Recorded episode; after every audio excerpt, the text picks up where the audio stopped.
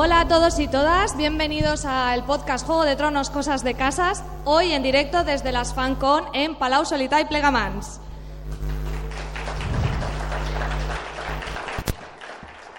Bueno, para los que no nos conozcáis, somos de un podcast en el que comentamos la serie del HBO, episodio a episodio. Yo soy María Santonja y tengo aquí a mi amigo, el del sombrero, Richie Fintano. Hola, muy buenas a todos. Eh, en fin, eh, es todo un honor estar aquí. No vas a Eh, hacer el podcast en catalán, ¿no? mm, Para vuestro bien, no. Por favor, no. Para vuestro bien, mejor no. Pero bueno, puedo, tengo, puedo hacer mis pinitos, ¿eh? No. Sisplau. Bueno, muchas gracias a todos los que habéis venido a vernos en directo, también a los que nos están escuchando desde casa en Spreaker. Y hoy vamos a hacer un programa un poco popurrí, Richie, que tenemos preparado para hoy. Pues vamos a hablar un poquito de lo que nos ha dejado la sexta temporada, de lo que esperamos para la séptima, que nos ha dejado con ganas, aunque vamos a tener que esperar un poquito más de lo normal, parece ser. Y luego tenemos eh, una especie como de prueba para el público, y es que tenemos algunos datos sobre la serie, algunos son ciertos y otros no. Entonces tendréis que, tendréis que decirnos vosotros cuáles creéis que son verdad y cuáles no. ¿Vale? Y luego, si nos da tiempo, eh, hablaremos también un poco de teorías locas que hay por Internet, que ya, seguro que muchas las conocéis, pero hay otras tantas que son incluido- incluso más locas todavía, eh, y las comentaremos un poquito. Bueno, por si acaso avisar, vamos a hablar con spoilers. No sé si habrá algún incauto que no haya visto todavía la última temporada. Eh, ¿Sí? ¿Sí lo hay? Bueno, pues pásatelo muy bien. Haz como mi chica en las pelis de terror, que a veces mira, a veces no, pues a veces tapa los oídos, a veces no. Eh, bueno, vamos a empezar un poco. También nos gustaría que participarais, o sea, os subís por aquí también y comentáis. Eh, vamos a comenzar un poco comentando lo que más nos ha gustado y lo que menos nos ha gustado de la temporada, de la última temporada, de la sexta, Richie. ¿Qué es lo que más mm, te ha gustado? Explosiones aparte, porque si empiezas con explosiones, mm, ¿te vas a cebar ahí con explosiones? y No, voy a empezar por lo que menos me ha gustado. Venga, vale, Que me a gusta hatear. más. Sí. Eh, lo que menos me ha gustado han sido, sobre todo, eh, la parte, o sea, la ausencia de Tyrion y Varys en esta temporada. Creo que para mí Tyrion es el personaje casi perfecto de la serie, es mi favorito.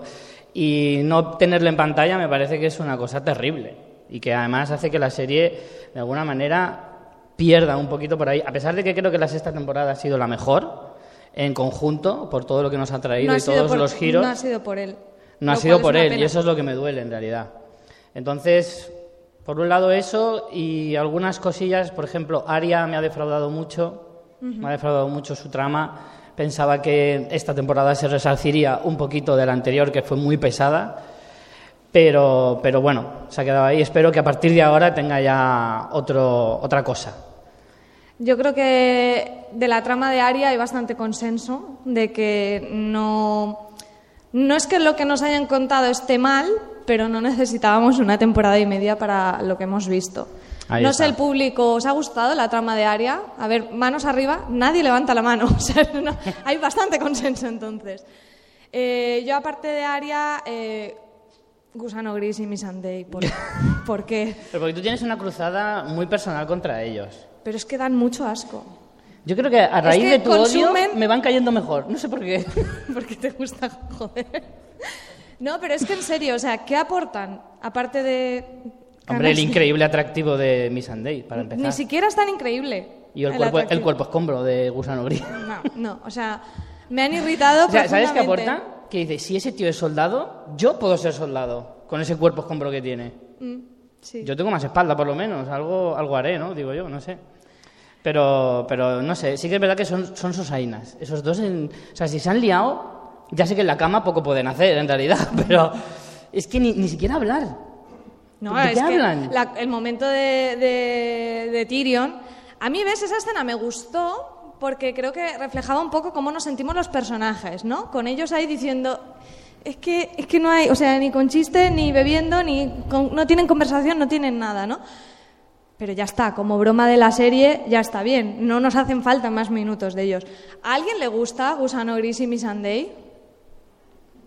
Venga, ser valientes, defenderlo. A ver si hay alguien Que que... no es de vergüenza. ¿A ti te gustan? Por favor, pasarle el micro a esta chica que nos argumente por qué le gustan Gusano Gris y. Has cometido un error terrible. No, no, a ver si nos A convences. ver, a lo porque- mejor tienen algo defendible. Sí, sí, a ver. Allí, a la esquina.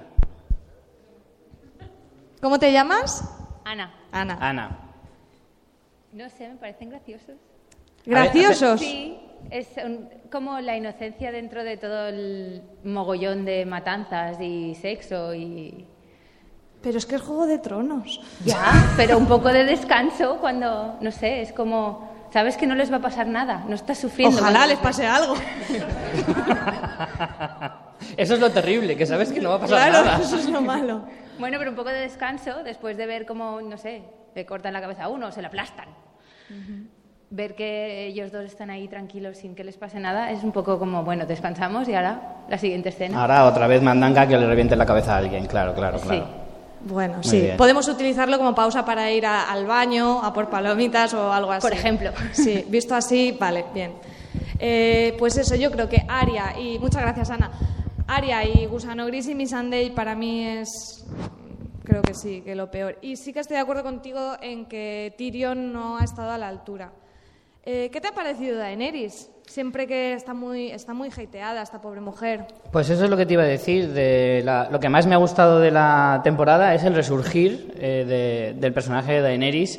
Ha habido mucho hateo en las temporadas anteriores sobre este personaje y su trama, porque se le acusa de que avanza poco y que acaba siendo un poco tediosa su parte y tal, pero yo creo que esta temporada nos ha dado un montón de momentazos bestiales. Hemos recuperado una parte fundamental de su trama, que son sus pechos, de los cuales hacía mucho que no veíamos nada, por lo tanto es algo también para agradecer.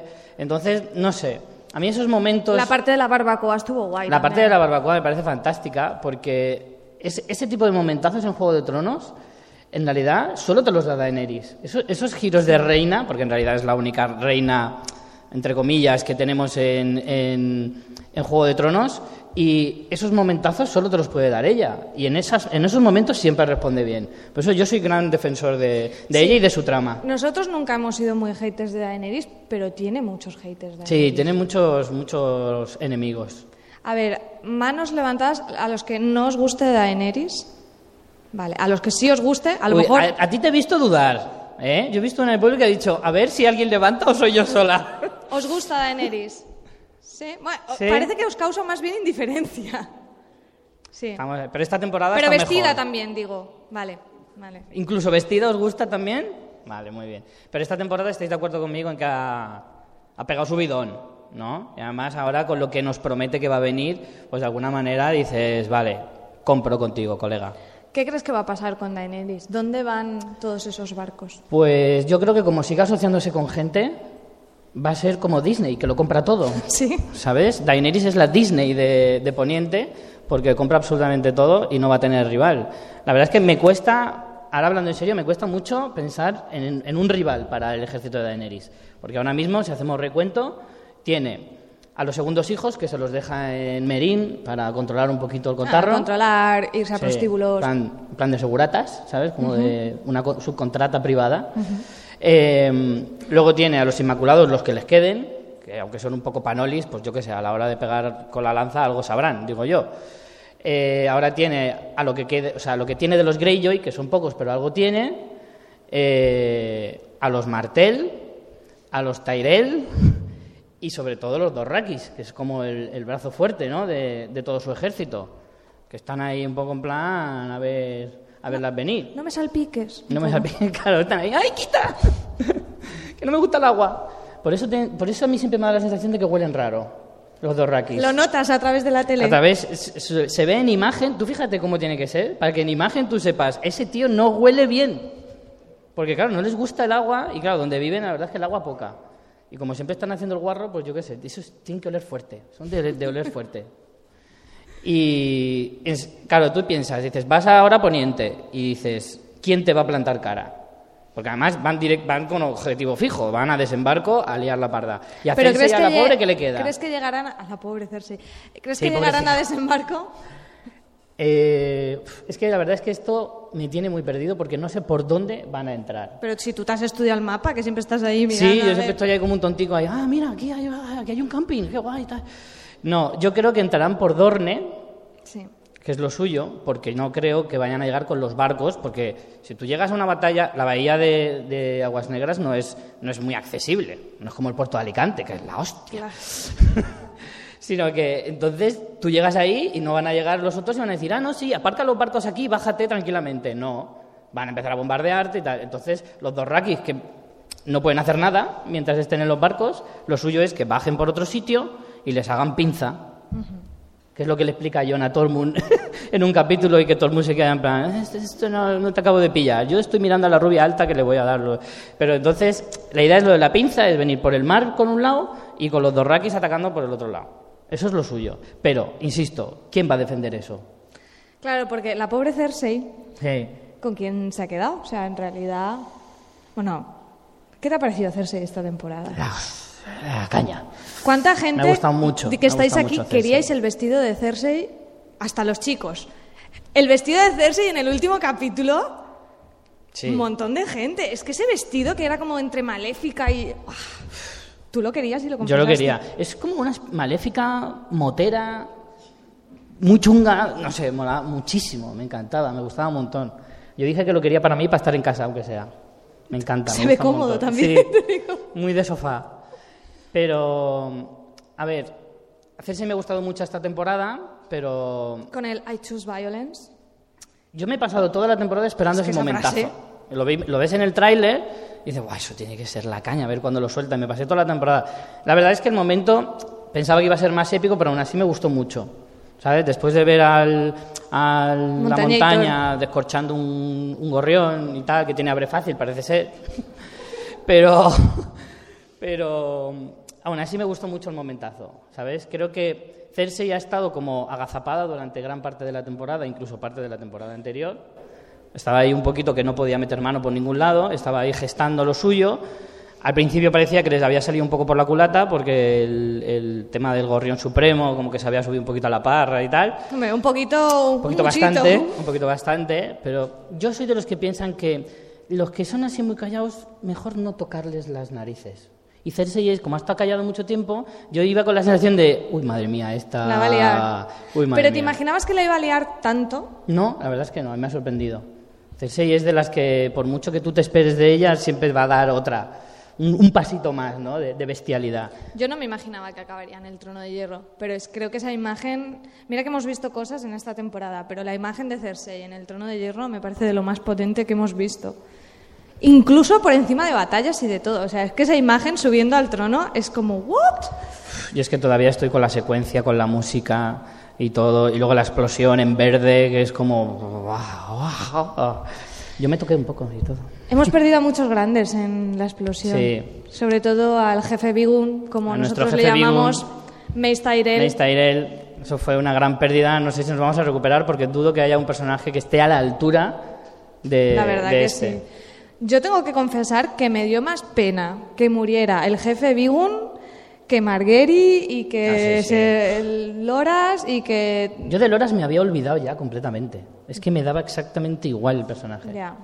Pero Es que Margaery... la serie no ha hecho mucho, ¿eh? Loras. daba mucho juego. A mí Margaery sí que me ha dolido un poquito. Me ha dolido. Pero más que al jefe Bigun. No, por supuesto que no.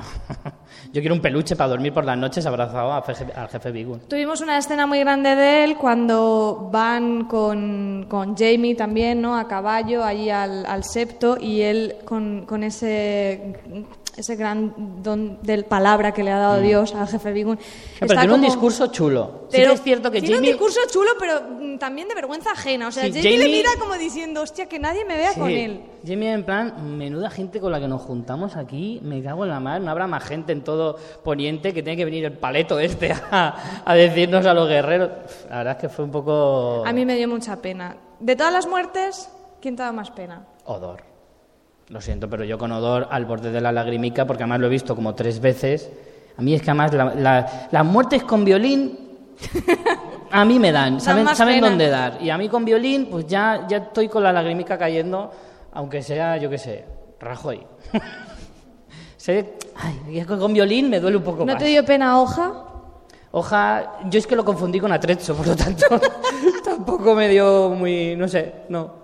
Y no sé, me, y verano, verano también me dolió, pero no, Odor. Odor es la muerte, yo creo que es la muerte de la temporada. A mí me costaría, pero vale, sí. No, no sé. Es políticamente correcto decir Odor. ¿no? Hombre, de que me duela, Odor. De que mole, Ramsey. La muerte de Ramsey ha sido un momentazo muy, muy grande. A pesar de que le voy a echar muchísimo de menos, pues soy súper fan de Ramsey y me habría encantado que durara hasta el final de la serie. Claro, es que es de estos malos que cuando mueren lo gozas, pero cuando ya has asimilado que han muerto, dices, hostia, ¿y ahora qué? Es como si te matan en esta Qué temporada. como rollo, si ¿no? En el primer episodio matan a Cersei. No, no, hombre. Dices, no, hombre, no, por Dios, me quitas un personaje potentísimo. Ya vamos a, a la calidad, no a la cantidad. Si no piensas que el personaje, a pesar de ser un villano y ser el malo de la historia, eh, te aporta muchísimas cosas. Aunque luego mate 700 Star, da igual, por lo menos te da vidilla. Entonces, perder a Ramsey para mí ha sido, ha sido un palo, ¿eh? A pesar de que me gocé mucho la, Hombre, la como, muerte. como pérdida, al final Odor no lo habíamos tenido una temporada entera. O sea, la muerte puede ser más emotiva, pero, Hmm. Pero por- no te por- aporta tanto a la por lo que historia. representa la serie. Odor es por, el por la parte emotiva en la que representa la serie eh, el personaje, que hay muy pocos personajes que realmente sean de una bondad pura, ¿no? Y entendemos que, que Odor puede ser uno de ellos. Creo que el caso de Ramsey no se parece mucho en este caso, ¿no? no, son polos opuestos. pero el de Ramsey, además que como vienes de una batalla, es como, joder, es lo que toca, ¿no? Tiene que morir uno de los Y dos. Bum Bum también te, doy- te dio Bum Bum pena. me dio pena, sí. Porque Bum Bum A ti es que te gustan así muy bien. grandotes, por lo que veo, Richie. Sí, eso suena un poco raro, pero da igual. Eh, sí, a mí me ha gustado mucho la... la- ¿Alguien quiere contarnos cuál ha sido la muerte que más le ha dolido o impactado o gustado? Porque lo ha ¿Qué es lo que más disfrutado, os- porque es un poco así sádico. Mm. ¿Alguien? Venga, animaos alguno. Venga. Por ahí tenemos una mano levantada. ¿Cómo te Yo, llamas? Lidia. Lidia. Hola, Lidia. Yo creo que la de Ricon ya tocaba. Sí, ¿no? O sea, la de Ricon creo Vale. que la podemos clasificar como muerte divertida Sí, ¿no? incluso. Ahora Y sí. merecida. ¿Cuántos- ahora sí que vais a levantar manos. ¿Cuántos estabais pensando, hijo mío, no corras en línea recta? A zigzag, por favor. Vale, Manos, muchas manos manos. levantadas, sí. ¿En serio? ¿Es el único que no pensó en eso? Claro, que luego es- dices, vale, vete tú, mírate tú en esas, ¿sabes? Estás ahí atrapado y ahora el pavo este juega contigo Por- y claro, ponte tú a pensar, ¿qué hago? Además me doy la vuelta y empiezo, ah, no me da, no me da. Pues no, pero yo qué sé, no se lo pongas tan fácil. ¿Por qué crees que es la más merecida, Lidia? Pues porque ya no, no tenía ningún papel. No, no, no pintaba nada. lo tuvo en algún momento Solo realmente. servía para, morir, para morir allí en ese momento. Yo creo que al actor le pilló ya estudiando otra carrera y le llamaron, oye, que tienes que volver. Uf, no jodas, tío, ahora. Y por eso le mataron rápido. Era en plan, no me apetece nada, No, tío. O imagínate que es al revés. ¡Hostia, qué guapo! Voy a volver, qué bien. O como Osha, por ejemplo. ¡Ay, qué guay que vuelvo a la serie! Dos escenas. Claro, haces una fiesta con tus colegas, vuelvo a la serie, qué guay, con pancartas, en plan, "Joder, qué guay, Rico, mola, no, no, no", y luego te matan en dos capítulos. La verdad es que ahí, ahí es una putada. ¿Alguien grande. más que quiera comentar alguna muerte? Tenéis para elegir muertes en esta temporada. ¿Tú las Sí. con- llegaste a contarlas? No. Eh, no las he contado, pero te puedo decir que pueden ser, yo que sé, 15 De los de protas, no de gente esta que muere de Sí, bulto. sí, sí. En el In Memoriam que hemos hecho de... Explica eso, explica eso. Bueno, hemos hecho un episodio resumen de toda la sexta temporada. Cinco horas. Un episodio, si tenéis una tarde libre, pues, pues os ponéis, o un mes, como veáis. Eh, y hemos hecho un in memoriam de todos los caídos importantes de la temporada. Eh, así, muy épico también, con música de violines y tal, para que echéis una lagrimica. Así que si escucháis el premium, pues ahí veréis cuántos mueren y aseguro que hay... Pues mira, tenemos Bruce Bolton, Doran Martell, Tristan Martell, Odor... Tristan Martel, ese sí que se merecía morir, el Jonas Era Brother. triste, triste Martel. Eh, tenemos un montón, la verdad. Aparte de Ramsey, Brinden, el pez negro. El Scott. Walder Frey, eh, Sir Alistair Thorne, eh, Oli Guacamole. eh, no sé, que tenemos un montonazo para elegir, ¿eh? Pero yo creo que sí, que de echar de menos eh, a Ramses al que más vamos a echar de menos. Porque ¿quién Sí. es el gran villano ahora? Cersei. Cersei se va a convertir en la... Creo que hoy en día, o sea, en la serie, la única que queda como villana pura, pura, al margen de los caminantes, que ellos van por libre, es, es Cersei. Es que no, no Y además con el más. peligro de que ahora ya no tiene nada que perder, porque ya... Meñique. si se le considera, Me- mm, si consideramos a Meñique villano, Hombre, porque Meñique sí, es un ¿no? poco comodín. Sí, consideramos a Meñique villano, ¿no? No sé. Ah, la teoría dice que el único que puede salvarle el culo a Cersei un poquito es eh, Meñique, precisamente. De hecho, hay varias teorías que dicen que es muy probable que a lo mejor Meñique, ya que con Sansa no va a haber tema y no se va a quedar con el norte, puede dar un giro de los suyos y ir a Cersei y decirle, si me caso contigo, te pongo aquí el ejército del Valle, que dicen que son unos machongos muy buenos luchando. Entonces, Sobre todo su líder Robalito. Robalito, es un ejemplo a seguir. Ha salido poco en esta temporada, Sí. pero lo que ha salido ha estado muy bien. Hmm, Ha subido el pan. Sí, sí, sí. Robalito. Tito Baileys. Tito Baileys, sí. A mí me gustó mucho el momento, estaba en la batalla, en la batalla de los bastardos, y se le veía no abu- estaba. aburrido. Que no Estaba ahí. estaba. "Oh, Estaba. yo no quiero estar aquí. Yo creo que eso es una, una versión alternativa que, que hemos hecho nosotros tú. tal vez. Sí, no yo lo sé, creo- en mi, en mi cabeza yo me lo imaginaba al lado de Meñique. "Oh, yo no quiero estar aquí, me aburro. Tráeme a alguien que lo mate. Así de cerca. Eh, bueno, estabas comentando la batalla de los bastardos.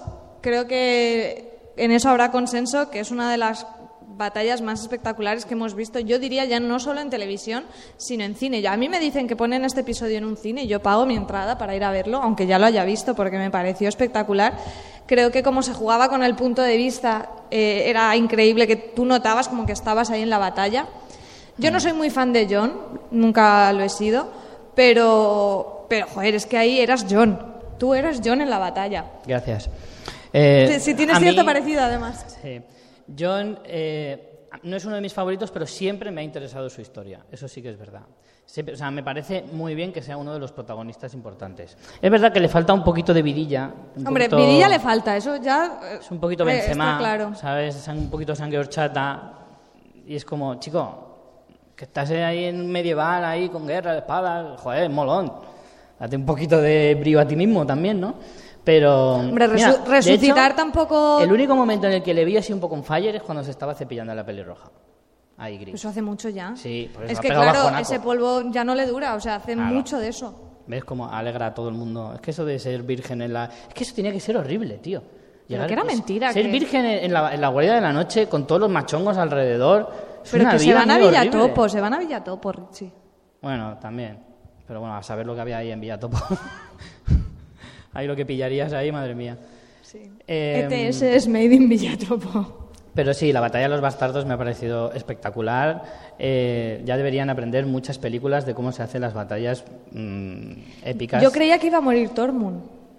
Sí, yo también le estuve sufriendo, porque Tormund es un personaje de Era el esos que, que... más papeletas tenía para mí, para que iba a morir. Tormund es de esa sección de Juego de Tronos en los que podíamos incluir a Tormund, a Podrick, a Brienne. A gente que son secundarios, que, que tienen mucha personalidad, que son muy simpaticones, que te caen muy bien. Sam, a lo mejor incluso lo podría meter ahí también. No sé, son de esos personajes que te dolería mucho que murieran, ¿no? Y que parece que no son protagonistas, pero aportan muchísimas cosas.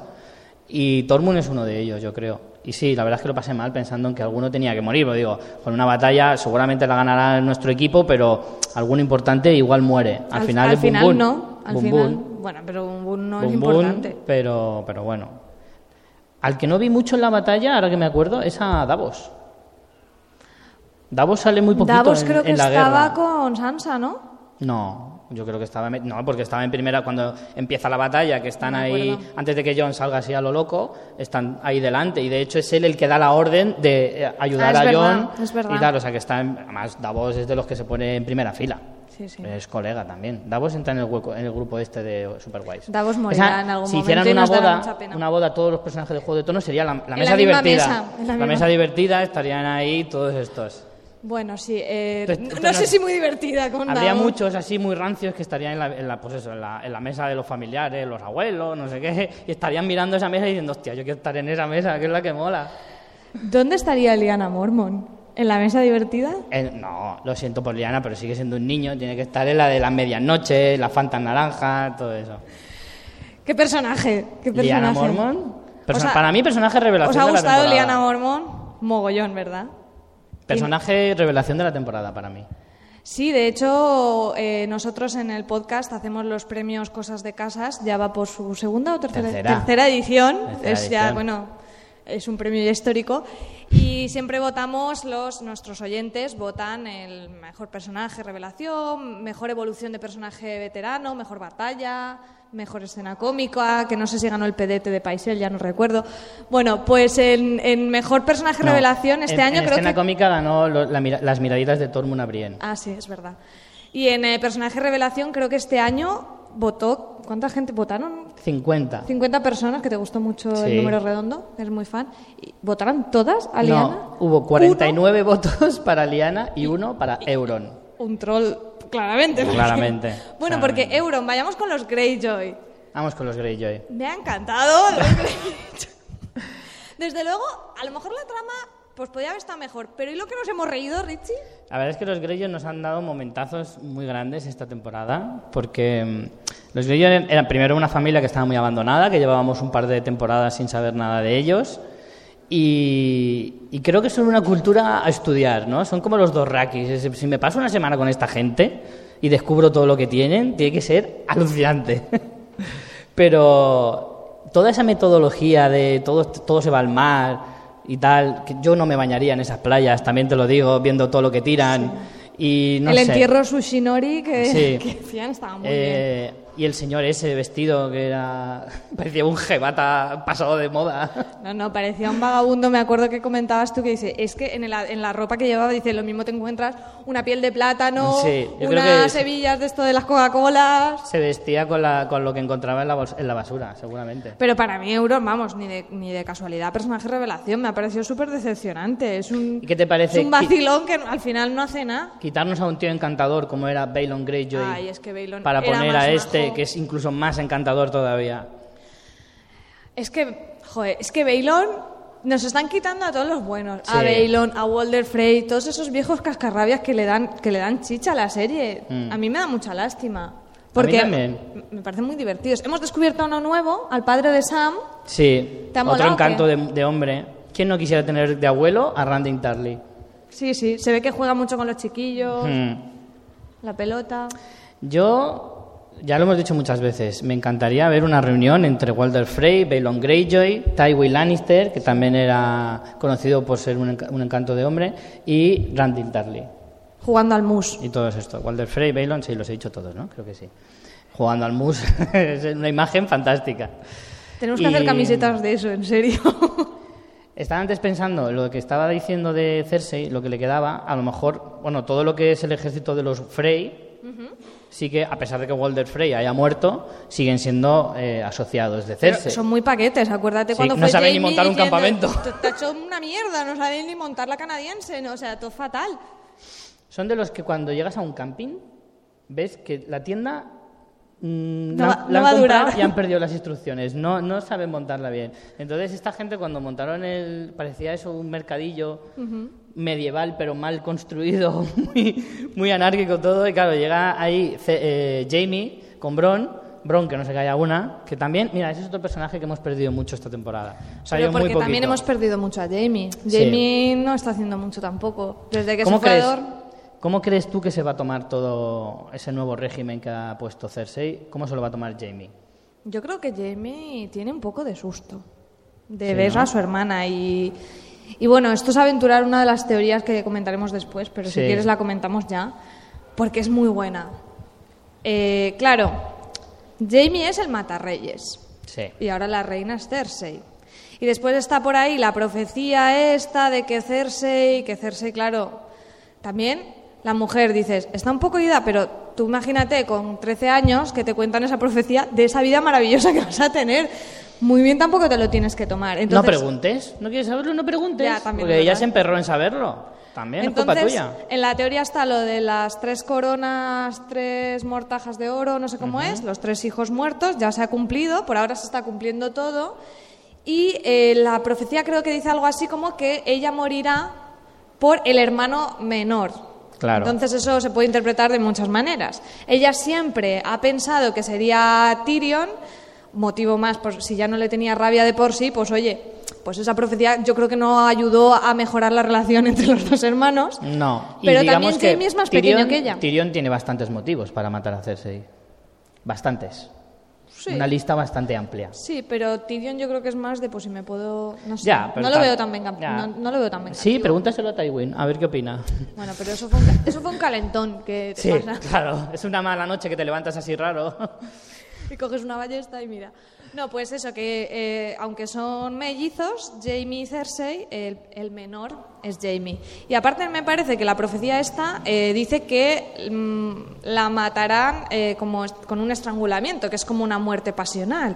Y Jamie es matar reyes, entonces mola, Sí, pero mola mucho. Ese, tendrá que ese ponerse- final, yo no sé si pasará o no, Pero me que- parece muy guapo ese final Tendrá de Romeo y Julieta. su mano de estrangular. Claro, Porque con la mano recta la mano vas a estrangular poco.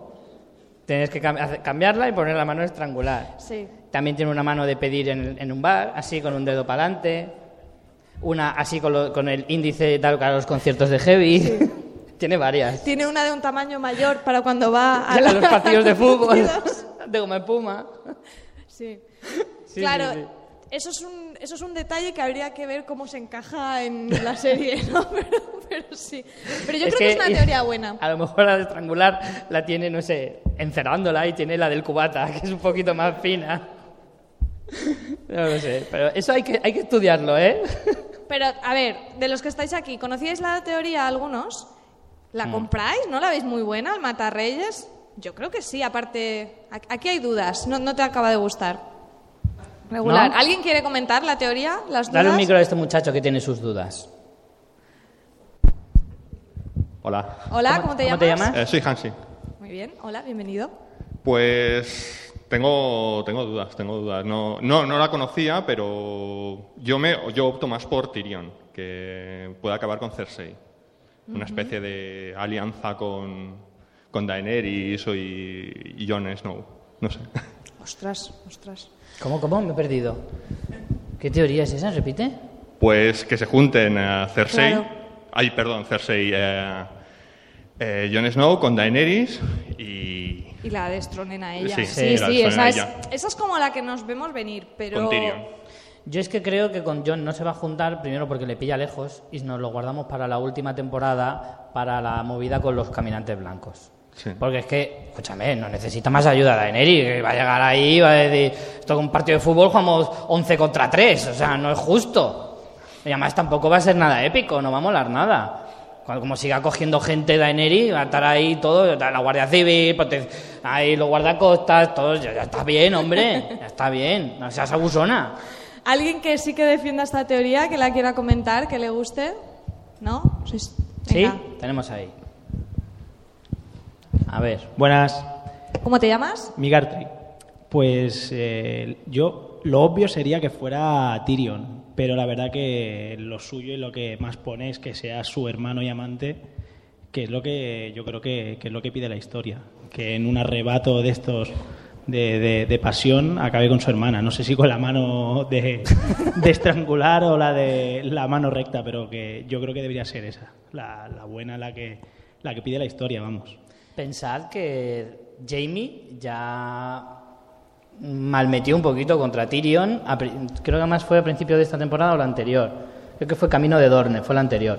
Camino sí, de Dorne dijo hablando que si lo veía lo mataría, pero no sabemos muy bien, no sé, se tenía mucho aprecio. Yo eso nun- nunca me lo acabé de creer. Yo creo que hacía un poco el papel porque en realidad él le ayudó a escapar, entonces como que tenía que hacer el Ya, papel de no, no, no, yo estoy súper enfadado. le ayudó a escapar porque no sabía que iba Bueno, a matar ya, a su padre. Claro, eso era un pequeño detalle que no sabía. Claro.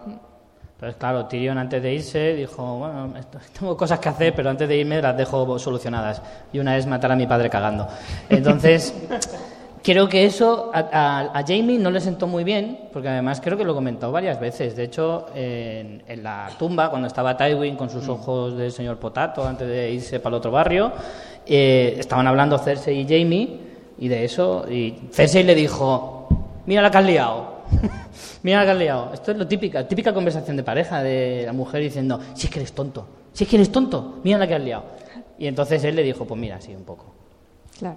Pues Es siempre, que he sido, siempre he sido un poco le das la mano y te coge el brazo. Totalmente. En, en el caso de Jamie, se la sacaría y se la daría. Exacto. Eh, no sé, nos dejamos algunos personajes haciendo repaso. Sansa. Sansa. no la hemos comentado. Eh, ¿Te ha gustado esta temporada, Sansa? Sí, Sansa- ¿Eres de los que piensa que le guarda un poco de tirria a John? Yo creo que no. Yo no, no comparto Tú esa ves bondad en la gente. No, yo simplemente veo que... mm, A ver, a mí sí que me gustaría ver a Sansa como guardiana del norte, pero hay que reconocer que John pega, pega mucho más es para ese papel. es un y además, para John hay como otras, mm, otros objetivos en lo que queda de historia. ¿Vale? Él liderará la, la- la batalla contra los caminantes blancos, porque lleva trabajando en ello un mogollón de tiempo. Y, se verá un poco en esa situación. Sansa no va a ir a la batalla, lógicamente, y será ella la que al final se, acabe quedando con, Invernalia. Y todo apunta a que la historia al final, o Daenerys, o Jon, o ambos, se quedarán co- como reyes de los siete reinos, en principio. Entonces, eso me da más pie a pensar que Jon todavía le quedan cosas por hacer y Sansa sí que, digamos, ha llegado a su tope, siendo guardiana del norte. Hombre, yo creo que le pueden quedar muchas intrigas políticas. Sí, Además, sí. teniendo a Meñique ahí malmetiendo, mirando así con. A mí esa mirada de, de- de chulo de instituto apoyado en las taquillas. Muy uy, qué mal rollo me dio. Pero, no sé, de momento creo que John ha cogido este papel, pues como ha cogido todos los que ha hecho en esta serie, cogió el Lord Commandant para luego dejar de serlo, pues esto creo que es un poquito lo mismo. Se pondrá como guardián del norte, pero acabará dejando ese puesto y que se lo quedará Sansa. O Bran, que Bran en realidad es al que más le corresponde, por ya, ley. pero Bran está ahí conectado al wifi. No, no, no Sí, creo que le Bran está ahí con su oposición a, a Cuervo de Tres Ojos y es como, yo ya tengo mi plaza fija de Cuervo de Tres Ojos, no me líes aquí haciéndome de la, de la realeza, no, no me mola. La verdad es que Eh, yo tampoco lo veo, pero en realidad es a quien más le corresponde. De Bran no hemos comentado nada. Yo pienso que, a ver, teníamos ganas de recuperar un personaje que no ha estado una temporada entera en la serie, ha estado fuera. Es uno de los personajes que más trama fantástica tiene, entonces a los que nos gusta este tipo de trama, pues teníamos muchas ganas de su regreso. Pero yo pienso que de la trama de Bran mola todo menos Bran. En realidad, el niño te da como. No sé, es que Pero es que ha perdido flow, ¿no? Sí. Ha perdido flow. En las primeras temporadas Bran molaba, porque además Es dices, que- hostia, qué putado lo que le ha pasado. Porque que eso te pase ahora en nuestra sociedad, pues bueno, hay muchas cosas para tener una vida normal. Pero en el medievo es muy- un putadón muy grande. Sí, sobre todo con su afición de ir por ahí haciendo parkour, por no, y tal. Es una, es una faena. Y entonces, como que sentías mucha empatía con él. Y al principio molaba, llegó a ser señor de Invernalia en un momento dado. Y dices, coño, este tío puede llegar a hacer muchas cosas. Pero ahora ha entrado en esa fase adolescente de, no quiero hacer lo que me dé la gana, déjame conectarme, no me quite el ordenador.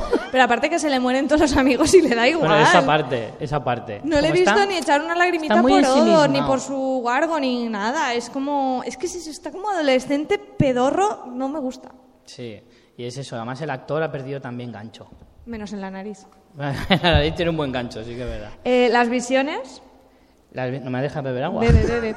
Las visiones, eh, bueno, han hecho un poquito de trampa ahí en Juego de Tronos, dijeron que no iban a haber flashback, pero luego te meten las misiones, las visiones y entonces ya vale. Pero a mí me han gustado. Tenía miedo de que nos hicieran ahí, yo qué sé, un rollo de juego temporal en el que entonces ahora vale todo. Que podría estar ahí. Si quieres, comentamos una de las otras teorías que hay por ahí: que Bran, el constructor que hizo el muro, es en realidad Bran Stark que viaja por el tiempo y tal. Que también es la típica que como teoría me mola, pero, para que se quede como teoría. A mí si la A mí esa serie entra teoría en no ese juego vale. ya se vale todo. Es... A mí esa teoría no me vale, A ver, porque ¿por vamos qué? a ver, ese muro tiene pinta de que en un fin de semana no lo haces. Igual te lleva dos o tres. Bueno, pues si Entonces, viajas en el tiempo- Sí, pero no se puede quedar ahí mientras se está construyendo el muro tres semanas, 30 años o 300, no, lo pues, sé. Pues va y vuelve, yo qué sé. No lo veo. A mí es que esa teoría me parece un poco coja. ¿La conocíais, la de que Bran era el que construía el muro? ¿Y os cuadra o...? A mí no me cuadra mucho. Hay, No, hay regular, otras que sí, sí compro, tanto. pero esa, esa no tanto. No sé, no, no la veo. A ver, el rollo está en como que él tenga una información extra del muro, de cosas que no sabemos. Recordemos la super guadaña esa que salió de repente del muro. Pues Hostia. como que haya más cosas así secretas, Momentazo, mágicas, que no sabemos y que Bran pues pueda llegar a saberlo. No, Benjen, el tío Benjen, que es otro de los personajes que hemos recuperado este año, eh, hizo un comentario como que el muro, aparte de toda su movida de que es muy alto, Claro, y tiene tal, magia. que tiene su propia magia que impide que los caminantes eh, la traspasen. Pero también existe una teoría que creo que en los libros la comentan, eh, que, que hay un cuerno escondido más allá del muro, en un sitio concreto, que es lo que se supone que está buscando el rey de la noche, que es el rey Bacala este que levanta a los, a los muertos, eh, que si lo, si lo haces sonar, esa magia se va. Existe esa teoría. Y a mí me mola esa teoría, porque entonces si no... Pero yo creo que eso si no lo han sacado ya, no lo van a sacar.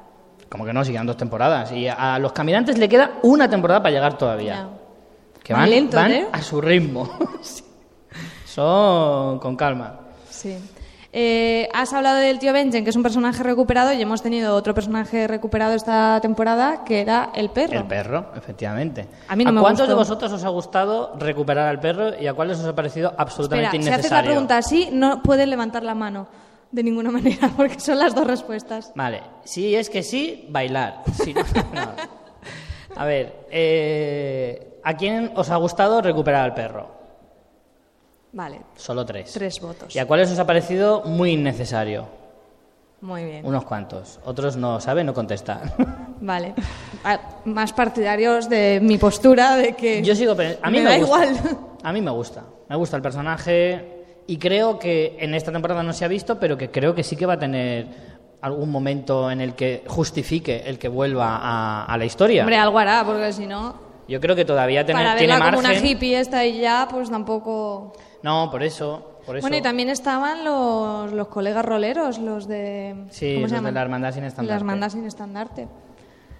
Que tampoco han hecho mucho. Es que esto, Estos como... tienen pinta como de, de hipster andrajoso, ¿no? Es como, No sé. es como un hipster muy pasado ya, ¿no? Neoyorquino, neoyorquino como mínimo, de Sí, Brooklyn. el Toros de Mil llevaba moñete y barba. Muy hipster. Sí, el moñete es hipster, sí. excesivamente sucio para ser, para ser hipster, pero va ahí un poco en esa línea. Además, ese pensamiento de, ah, soy sacerdote, pero soy sacerdote molón y tal. Es como muy hipsteriano, me mola. A mí me mola. Yo no sé qué van a aportar. No, no sé. Como no vaya Melisandre con ellos, que no hemos hablado de Otro Melisandre. personaje, Melisandre. Yo creo que sí, que, que el objetivo de poner ahí a la hermandad sin estandarte es que se junte con Melisandre y hagan un poquito como de. Eh, ¿Cómo decirte? Como de plan B del ejército de, del ejército de los vivos contra los muertos. eh, serán como una especie de apoyo logístico a nivel mágico. O también que le hagan, yo que sé, un cursillo de estos como, ¿sabes? Para, para refrescar los conocimientos de la fer de los rojos esta, para Melisandre, que está un poco así pocha, Claro, ¿sabes? eso es como cuando te quitan el carnet, que te tienes que examinar otra vez. Algo así, que Claro, pues se le han quitado el carnet de sacerdotisa roja y tiene que sacarse otra vez el título. algo así porque esta mujer está como Eh, un poco chof, sí, un poquito de capa caída. sí. Pero bueno, también nos ha brindado un momentazo brutal, que es el momentazo de- del collar. El collar mágico que nos enseña que no todo es tan... Es como... Es, ¿Sabes? El collar ese es como un push-up. Tú lo ves puesto, Sí. lo ves puesto y dices, joder, qué buena pinta. Te quitas el push-up y dices, hostia, eso no es lo que me habías prometido. ¿Sabes? Sí, es un push-up pero llevado al extremo un poco, Sí. me parece. Es como todo Juego de Tronos, es en plan medieval, mágico y a lo bruto. Sí. A mí eh, no me, o sea, me moló en el momento porque me parece una escena súper potente, pero luego pensé, pues si es que esto no me aporta mucho. Pero tú me lo argumentaste muy bien, ahí me convenciste. Seguramente, no me acuerdo, pero es muy probable. Porque me dijiste que eso justificaba el ver que Melisandre en realidad es una señora de 200 años. Bueno, en, la- en el libro creo que dicen la edad, pero... eh, En el libro, creo que algo he leído en internet que decía que los libros no se acaba de, de concretar exactamente, pero que estaba entre 100 y 400. Bueno, pues bastante. Un margen corto para que te hagas una idea. Tercera edad. Entonces... eh, Es como cuando ves a una señora que va vestida no adecuada a su edad y dices, tiene entre 20 y 70, está ahí, no se sabe. Bueno, pues tú me explicaste que me gustó que, claro, que eso te justifica la crisis de fe que ella tiene, porque no es lo mismo decir, ay, me he equivocado, esto que he dedicado mi vida, a mis 35, 40 años, al dios de la luz, ay, pues he cambiado de idea, me voy a dedicar al patchwork. Que si dices, no, es que llevo 400 años con esta movida y no vale de nada, ¿sabes? Claro. Entonces, sí que es verdad, ahí estuviste atento, de que le da como más peso a, a- a la crisis de fe de, de Melisandre. Aparte de que la escena pues molaba mucho. Me hubiera gustado ver tu cara de ¡Hostia! Sí, porque además es un troleo de la serie en toda regla. Porque tú estás ahí, ah, por fin, te tacas, que ya, ya- ya toca, ya toca. Y de repente estás ahí, todo lo tuyo, y es que te vienen los sudores, y de repente, hace ¡plá! y te cambia y te ponen a la vieja. Y tú, ¡ay, ah, mis ojos! Y entonces dices, ¡ay! Seguro que el guionista estará ahí. Verás tú cómo nos vamos a reír con esto. Yo creo que algunos que sabían lo que iba a pasar pusieron las típicas cámaras para ver las reacciones de la gente, que, que son tan Me lo famosos creo. esos vídeos y tan molones. Me lo creo. Porque fue un poco así. Bueno, no sé si nos dejamos algún personaje, pero Yo creo que hemos no. repasado así un poco, como veis, con un guion muy elaborado, hemos repasado un poco lo que ha pasado esta temporada. Si te parece, vamos a hacer el juego este que habías preparado Sí, de... porque se nos va a acabar el tiempo y esto. para que esto mola. veamos si eh, estos hechos son más del son más de la producción de la serie, ¿no? Más... Sí, es más cosas que, que rodean a la serie y tal. Por ejemplo, ahora de aquí tenéis que intentar adivinar si es verdad o es mentira. A lo mejor algunos lo sabéis porque lo habéis leído en algún sitio. Eh, por ejemplo, Que levanten la mano los que piensen que es verdad. vale, Richie, lo de los votos lo llevas fatal. lo llevo horrible. Eh, como España en general. Eh, a ver, por ejemplo, Harry Lloyd, el actor que encarna al malvado hermano de la Khaleesi, Viserys, si lo recordáis de la primera temporada, eh, es el tatara, tatara, tatara, tatara nieto de Charles Dickens, archiconocido escritor británico del siglo XIX, autor de libros como El cuento de Navidad. ¿Verdad Es descendiente o- directo de- del escritor británico. ¿Os parece que pueda que, ser tenemos cierto? mucha imaginación. Puede ser verdad o puede ser una inventada. Dos manos levantadas que dan veracidad a este dato. Vamos a ver, que argumentarnos por qué creéis que es Hombre, verdad. se puede argumentar. No, hombre, yo la verdad que argumentos no puedo tener ninguno, pero como me parece tal chaladura, entiendo que solo puede ser verdad, porque no creo que se inventen esto, pero vamos, no sé si la otra persona... No, a mí me suena que lo he leído en algún sitio. lo has leído en algún Te sitio. suena, te suena. Pues es cierto, efectivamente, correcto, es muy cierto. Eh, vamos con otra. Por ejemplo, Gwendolyn Christie, la actriz que encarna a Brienne de Tarth, eh, estaba tan decidida a hacer que su personaje fuera real que ella, que es zurda, en realidad, eh, aprendió a usar la espada con la mano derecha, porque el personaje de Brienne es diestro. ¿Esto es cierto o es falso? ¿Qué os parece? ¿Quién cree que es verdad? ¿Uno? ¿Dos? ¿Tres? Tres. A ¿Solo ver, tres? ¿Por qué crees que es verdad? ¿Por qué crees que es verdad? Bueno, yo como zurdo, pues eh, me manejo bien con las dos manos, puede ser real. La ¿Te parece creíble, lo veo, no? fac- lo veo factible. Muy bien, muy bien. Pues es falso, en realidad. es falso, pero el dato eh, tiene trampa, porque sí que hay un personaje de la serie que le pasó esto, y es Aria. Eh, Macy Williams es diestra y Aria es zurda. Entonces ella sí que aprendió a, a usar la espada con la mano izquierda para hacer más, más, o sea, para parecerse más al personaje, que en los libros es zurdo. Ah, es curioso esto, ¿eh? ¿Qué te parece, María? Me parece que si yo tuviera que manejar una espada ni con la izquierda ni con la derecha. Pero... Vale, más cosas. A ver, eh, el, actor que encarna al maestre Imon, eh, el maestre de la- del Castillo Negro, es ciego de verdad. ¿Eso es cierto? ¿Verdad? ¿Es verdad? Que hay una valiente. A ver, ¿por qué crees que es verdad? Porque me suena de haberlo leído, pero no sé si es verdad o no. Pues Pensaba sí. que iba a decir, no, porque es que yo me dedico a la óptica y me he fijado que... Pues sí, es, eh, es verdad, es ciego de, de verdad. Lo De más hecho- curioso es que yo a este actor lo he visto en otras cosas. Pero a lo mejor hace No de haciendo ciego. de ciego ni... Bueno, no sé. No se enfatizaba que fuera ciego. El actor se llama Peter. Vaughan y, y sí, efectivamente. Además, en el artículo que lo he leído ponía es legalmente ciego, que me ha hecho mucha gracia. Sí. ¿Puedes ser ilegalmente ciego? Yo creo que se equivocaron y me querían poner realmente, ¿sabes? Porque legalmente ciego, no sé. Vale, más cosas. Eh, esta es una que seguramente sí que conoceréis porque se ha, se ha visto en, muchas, en muchos sitios y es que George R. R. Martin eh, tiene una afección, tiene una enfermedad y se dice que lo que ¿Qué le pasa? no se sabe, o al menos yo no lo sé, no lo he leído en ningún sitio, pero sí que parece ser que tiene algún tipo de enfermedad que le puede... dejar- ¿Colesterol? No me extrañaría, no me extrañaría.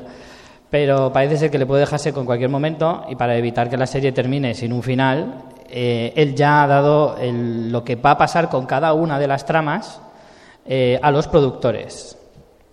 O sea que son los únicos que sí que saben el final de la serie y de los libros. ¿Verdad? ¿Quién cree que esto es cierto? ¿Alguien que quiera defenderlo? Hay más manos. ¿El- ¿Alguien que quiera defenderlo? A ver. Hola, eh, según ¿Tu nombre? Albert.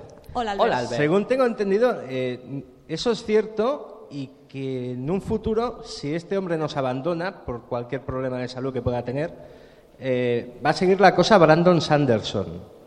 Sí. Puede ser cierto, ¿no? Sí, también he oído algo por el estilo. Yo lo que no tengo claro es lo de la enfermedad. O sea, yo creo que eso es como que... A ver, alguna enfermedad tiene, porque muy saludable no se le ve, ¿no? Pero que creo que no lo han hecho por una enfermedad en concreto, sino Por por, si pasara prevención. algo. O sea, puede Sí. ir andando por la calle y que le caiga un piano a los dibujos animados. O sea, en general, para eso que pasa, no pase eso eso. pasa. Eso pasa Hombre, mucho. sí, por lo que yo lo he visto, más que eh, tiene una edad muy avanzada y una obesidad mórbida que lo más fácil es que muera cayéndose de la cama por los dos lados.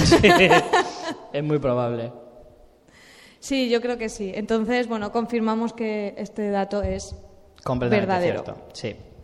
Vamos con más cosas. Por ejemplo, eh, Esme Bianco es la actriz que interpretaba a Ross, eh, la chica pelirroja, en las primeras temporadas. No sé si De- la recordáis. Del norte, no sé si la recordáis, que Sí. tuvo una muerte muy bonita eh, con Era, Joffrey. trabajaba para, para Meñique y que Joffrey al final la acaba eh, empalando, no como ella pretendía, sino con la ballesta en su misma habitación. ¿Recordáis el personaje, verdad? Bueno, pues esta actriz resulta que antes de salir en Juego de Tronos hizo películas de amor, de amor carnal, es decir, ñaca ñaca.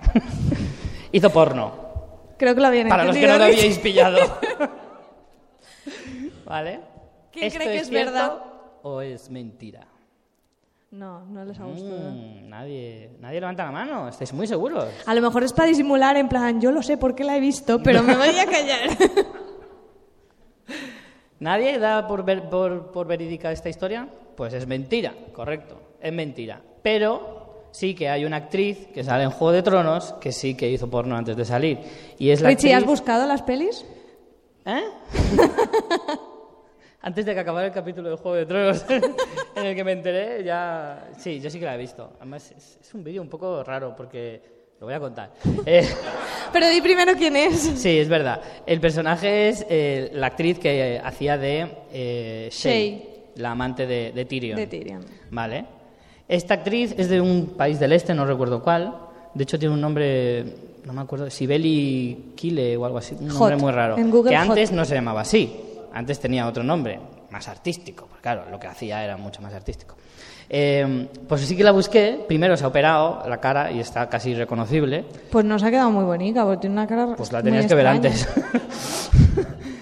Pero la, la- la peli que encontré es que era muy raro, tío. Entraba en un matadero. En serio, ¿eh? No sé, bueno, no sé si era un matadero o un sitio de ordeñar vacas o algo por el estilo, ¿vale? Y La entonces, historia promete. sí, al final... Estoy viendo la gente que va a empezar a sacar los móviles ahora mismo. Buscarlo, en serio, buscarlo. Solo llevará, yo qué sé, dos, tres horas en Google, no es tan difícil. Eh, y en realidad se ponen a, a chingar encima de un sitio con heno, ¿sabes? De paja, así, muy raro. tío. Es todo muy extraño. ¿no? Yo me- estaba muy confundido, estaba entre excitado, extrañado, hor- horrorizado. no quiero saber qué es esto. Pero es curioso de ver, es curioso de ver. Vale. ¿La última? Venga. ¿Cuánto tiempo nos queda? Producción. Cinco minutacos, venga. Pues nos da tiempo a un par. Eh, por ejemplo, que eh, John Nieve, el actor que hace de John Nieve, Kit. Harrington, es tatara tatarabuelo. Tatarabuelo, No, no, perdón, será tataranieto. tataranieto. Tatara tataranieto de eh, un poeta e inventor del siglo XVI que diseñó el váter con cisterna. Ojo. ¿Verdad? ¿Quién cree que es verdad? ¿Quién cree que es verdad? ¿Nadie? ¿De verdad pensáis que me puedo inventar semejante estupidez? pues es cierto. es completamente cierto. Parece ser que, bueno, viene de una familia curiosa. Sí, sí, sobre todo el último detalle, que sea poeta e inventor, pues en el siglo XVI pues estaba a la orden del día, en realidad, yo qué sé, es lo normal. Es como el que ahora pues se monta un negocio, es lo normal. Pero, pero que inventara el váter con cisterna me parece muy creativo. Venga, ¿alguna más? Ahora cada vez que vayas al baño y tires de la cadena pensarás en Kit Harrington. Esta es buena. Por ejemplo, a Sean Ben en la primera temporada le prometieron que no moriría. eh, ¿Quién se lo cree? Porque Sean ¿Quién cree Ben, no sé si sabéis que hay un gráfico por ahí que, que sale que la mitad de los papeles, la mitad de las pelis en las que sale muere. Pero muere muy bien. Siempre muere de formas muy guays, eso es cierto. Pues en esta le dijeron, no, vente, que no vas a morir. ¿Quién cree que esto es verdad? No, ¿Ves? no. Esta gilipollez sí que es típica que me la pudiera inventar, ¿ves? Esa sí que, ese sí que cae. Y venga, por último, que esta me ha encantado, me ha gustado mucho también. Eh, el corazón de que Kalesi se come, en- también creo que fue la primera temporada, si os acordáis, que se come un corazón que se supone que es de vaca, ¿no? No En me la- acuerdo. o de caballo, de caballo, de caballo, claro. Ah, claro, sí, de los torraques. Bueno, pues eh, una de las escenas eh, olvidables en las que tenemos este momentazo, en realidad es una gominola gigante de 3 kilos. ¿Quién cree que es verdad? ¿Quién cree que puede ser cierto esto? A ver, argumentarlo. Dos, tres, A ver, la- tres manos. Ella que ha sido la primera. Ah, vale, bien. Bueno, pues eh, lo mismo que antes, no tengo ni idea, no he leído nada. Pero hombre, evidentemente, os supongo que un trozo de carne no sería, porque si no sería un poco desagradable, pero me cuadra que pueda ser Viste una que la gominola. textura era creíble Sí, de... sí, sí. Hombre, no me he comido gominolas de 3 kilos, Me pero podría ser me- un me corazón, cuadra, sí. un corazón de vaca. Que, que- que es verdad que comértelo crudo, a lo mejor si te lo pasas poco por en la plan supervivientes, ¿no? Mm, Sí. bueno, Me cuadra, me, me puedo cuadrar que sea una, una gominola. Lidia era tu nombre, ¿no? Sí, yo lo he leído. Tú lo has Lidia, leído. tú haces trampas todo el rato, Lidia. ¿eh? Lees mucho. Sí, Eso Muy está bien, bien. ¿Te has leído los libros? sí. Ya pues estaría bueno que leyeras un montón de cosas y los libros no te los lees. Y, y como lectora, ¿qué, ¿qué tal? ¿Te gusta la serie más? ¿Igual? ¿Menos? Depende. ¿Eres una talifán de los libros? No, yo depende de qué cosas me gusta más la serie y depende de cuáles me gusta más el libro. Dorn, obviamente, me gusta más en el libro que en la serie porque en la Me serie gusta no hasta a mí, que no me lo he leído en la parte de los libros. Sí. Muy bien. Pues no sé, ¿te queda alguna más? Estamos ya fuera de tiempo. Sune? Tengo alguna más, pero son, Venga, va, la, como- ul- la última definitiva. son muy facilonas. Por ejemplo, eh, Ona Chaplin, que es la actriz que interpreta a la mujer de Rob Stark, con la que se casa, que en los libros no aparece, hace el personaje de Talisa Maegir, eh, en realidad es nieta de Charles Chaplin. Esa está más... Sí, esa. Esa sí que El apellido daba una Sí, pista. quieras o no. Pues sí, es nieta e hija de Geraldine de Chaplin. Geraldine Chaplin, que ha hecho mucho que ha cine, hecho aquí mucho en, cine España. en España. Y ya está. Pues antes No de terminar, Richie, en dos frases, ¿qué esperas de la próxima temporada? Que además nos llegará mucho más tarde, para Sí. que nos muramos de ansia. Bueno, tendremos el veranito fresquito, porque ellos van hacia el invierno, nosotros iremos hacia el verano, porque llegará a- aproximadamente en junio la temporada. ¿Y qué espero? Que no se acabe nunca. Solo vamos a tener siete episodios esta temporada y va a ser, va a ser muy duro, va a ser muy duro. En cuanto a la historia, eh, pues quiero ver qué pasa con Cersei sobre todo, que creo que va a ser el núcleo de la temporada y de toda la batalla en desembarco. Y no sé, una de las cosas que más espero, sobre todo, es que la sacerdotisa roja que apareció en Merín, Kimbara, aparezca más y, a ser posible, sin ropa. Muy bien.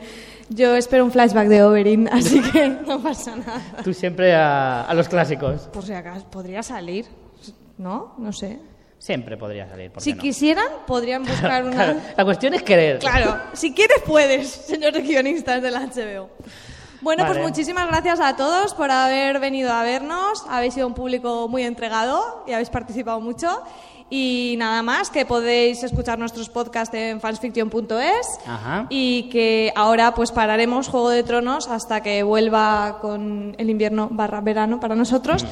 Pero estamos ahora con la serie Fear the Walking Dead. Pa- eso es Pecata para- minuta, tenéis que para verla. Los, para los muy cafeteros. ¿Vale? No, está mejorando esta segunda parte. Sí, eso Nos sí. Lo estamos pasando bien con la- nuestra tertulia zombie de Fear the Walking Dead y en octubre con eh, la, la serie madre de Walking Dead y también nuestro podcast de cine y series en general, Fans Fiction. Y Ah, esta tarde a las 8 es tendremos verdad. tertulia zombie también aquí en las FanCon. Así que no lo perdáis. Muchas, gracias, a todos. Vamos a hacernos una, nos hacemos una foto, todos. Y si os habéis quedado con más ganas de Juego de Tronos, no os perdáis nuestro episodio Premium, un resumen de la temporada sexta de Juego de Tronos de casi cinco horazas de duración en el que analizamos todo lo que ha pasado, con comentarios también de oyentes y colaboradores, con cortes de la serie y muchas sorpresas más.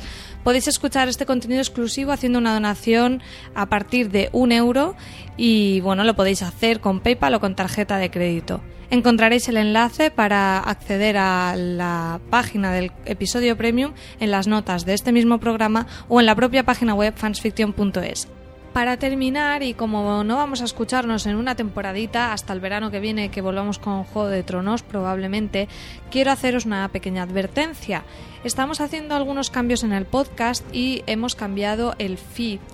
Por eso es posible que cuando volvamos no se os actualicen los episodios. Entonces, para prevenir esto, os recomendamos que justo ahora que acabáis de terminar este episodio, os desuscribáis de vuestro podcatcher, sea Pocket Cast, Ucast, eh, bueno, en iVoox no sería necesario, pero si estáis escuchándonos en Spreaker o en cualquier otro reproductor de podcast, os desuscribáis, pero solo momentáneamente al podcast de Juego de Tronos, Cosas de Casas, y dentro de un par de días volváis a hacer la suscripción.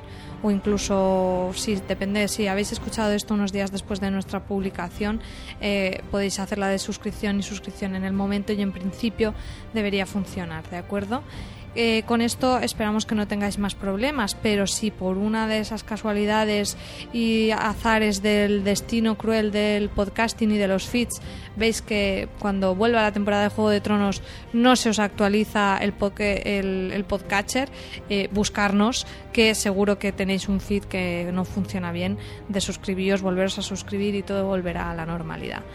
Dicho esa advertencia y esta breve promoción del episodio premium, ya sí que nos despedimos de vosotros. Muchas gracias por habernos seguido durante toda esta temporada y nos vemos a la vuelta del invierno en el caso de los caminantes y de Poniente y del verano para nosotros. Un saludo, chao.